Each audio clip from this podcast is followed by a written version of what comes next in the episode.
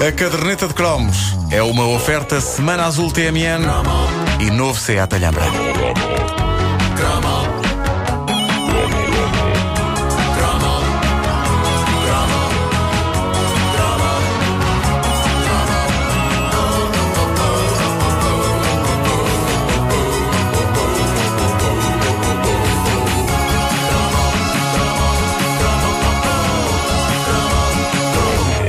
Criança dos anos 70 e 80 nunca teve a sua experiência psicadélica? Eu vi Lexívia. e foi? Hã? Foi, foi. foi. É ela. Foi, foi pouco, felizmente. a velocidade sim. com que ela disse isto. Bebi, a Assim sério. com olha, eu Bill Não pessoal. façam isto, meninos, mas uh, foi.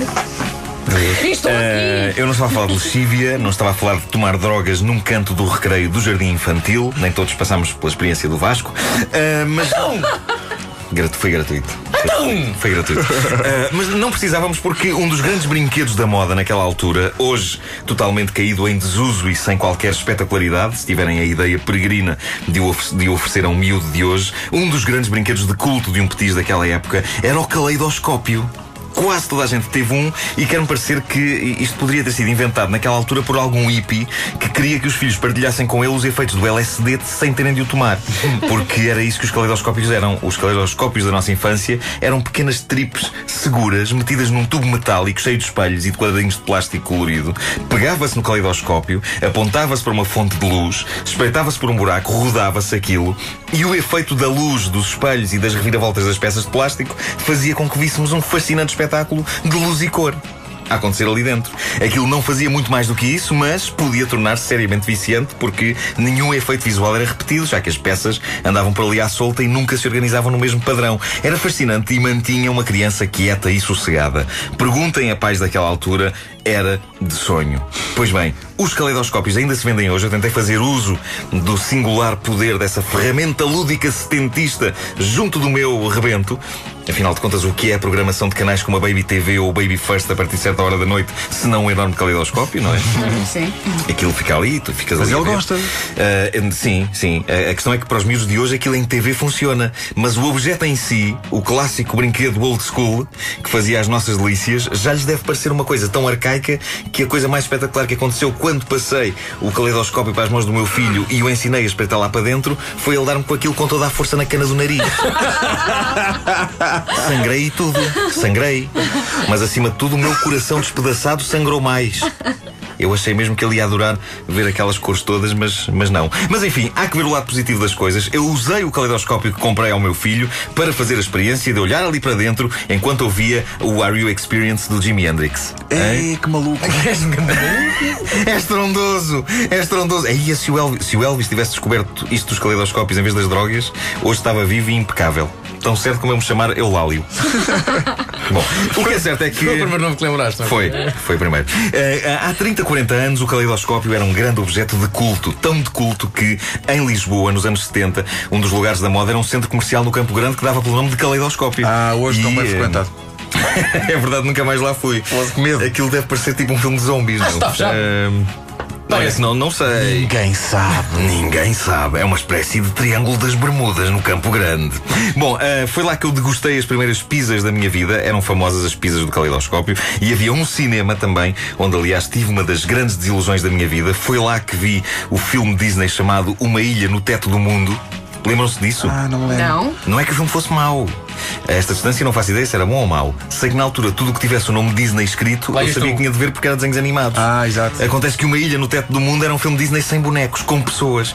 E eu nunca julguei que isso fosse possível acontecer. Eu passei hora e meia numa sala de cinema à espera que uma raça de um, de um coelho falante com uns olhinhos meigos saltasse de trás de uma pedra qualquer, mas não. E senti-me defraudado. Acho que foi a primeira vez na minha jovem vida que me senti defraudado e foi no cinema Já Caleidoscópio. passou, Nuno. Já passou. Não sei, eu ainda fico com um nó na garganta muito grande quando me lembro disto. Antes disso, com uma pancada na cana de nariz. mas- Também é verdade, é. Bolas. Bom, os caleidoscópios, que não o cinema, os de brincar, esses nunca me defraudaram, sempre foi um dos meus brinquedos preferidos e eh, era capaz de estar horas a ver pecinhas de plástico a espalharem-se e a juntarem-se em padrões absolutamente fascinantes. E apesar do brinquedo, eh, de ser o brinquedo da moda para as crianças dos anos 70, a verdade é que o caleidoscópio existe sobre a Terra desde 1817, o ano em que o físico escocês Sir David Brewster o inventou. Inventou-o e podia ter ficado rico à conta disto. Não fosse o Pateta ter tido o azar de haver um erro de escrita no registro da patente e fez com que outras pessoas pudessem copiar alegremente a invenção dele e encher os bolsos de dinheiro, enquanto ele não. Oh, pá, coitado. Coitadinho. É burro! Pois é. E há uma outra informação espetacular que a Wikipédia sobre caleidoscópios nos dá: eh, que o colecionismo de caleidoscópios tem uma força considerável ao ponto de, em 1999, ter saído durante alguns meses uma revista chamada Caleidoscópio, dedicada a isso mesmo, a caleidoscópio. Não me ocorre imagem mais deprimente que um tipo no metro, pacatamente sentado a ler a revista Caleidoscópios. Com quem é que ele conversa sobre isto? É, mas agora, agora saiu o Caleidomax 3050, que é com um pedaço de rubi lá dentro. É espetacular, é o que eu quero, mas é muito caro. Ui, é caro. Bom, eh, eu. Eu não tive, eu não tive vários caleidoscópios.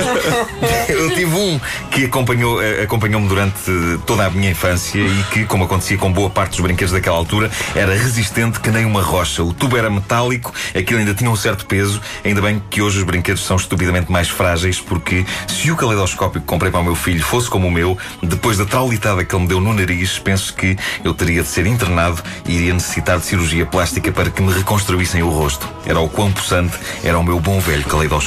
Poxa, que medo. De repente uma coisa indefensiva ganha, ganha uns ares. Epá, não quero isso para meu filho, que isso é perigosíssimo.